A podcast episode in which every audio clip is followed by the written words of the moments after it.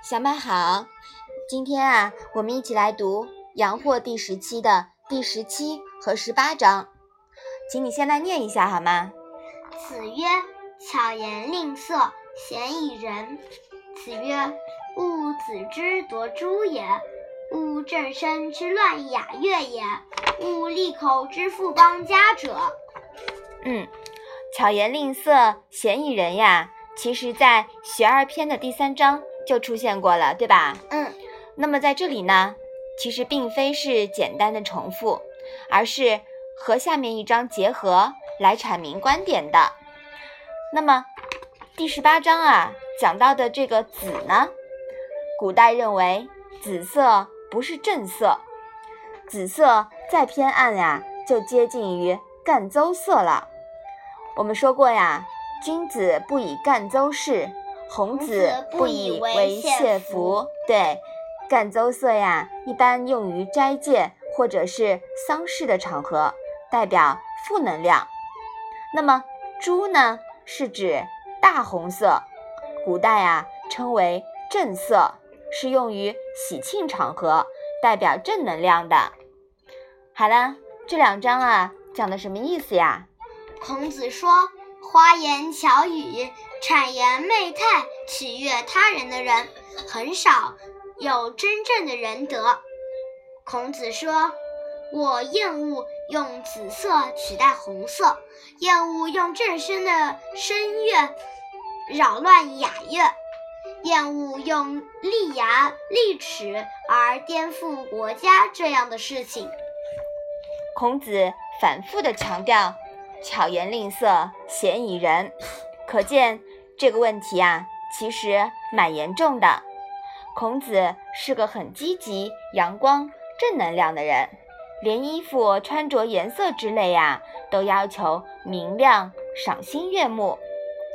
当然啦，这其实也是符合生态心理学的，这啊也是一种道法自然的体现。现实中，喜欢一身。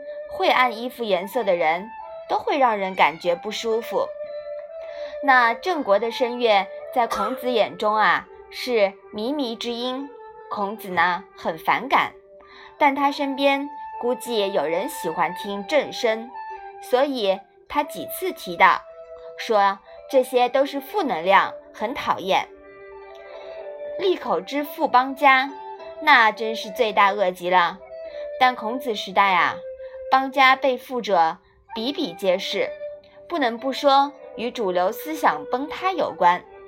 主流思想崩塌了呢，会导致社会思潮的混乱，思潮混乱呀，就会导致莫衷一是，不知何为仁，何为义，各说各有理，最后只能靠武力解决问题了。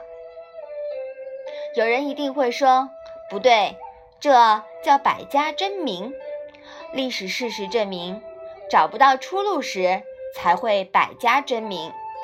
百家争鸣的年代啊，都是乱世。古往今来，要说治世仁人抛头颅、洒热血，寻求家国救亡之道，莫过于春秋战国时代的那批仁人志士了。路漫漫其修远兮，吾将上下而求索。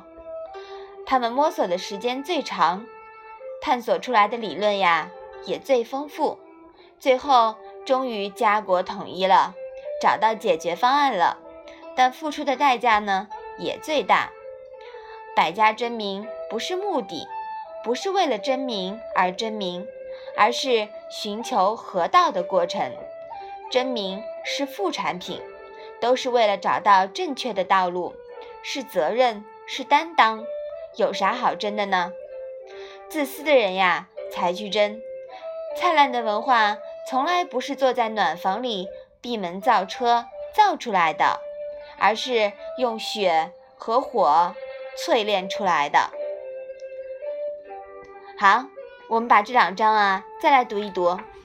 子曰：“巧言令色，鲜矣仁。”子曰：“勿子之夺诸也。”勿正身之乱雅乐也，勿利口之富邦家者。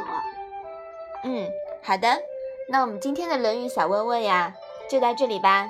谢谢妈妈。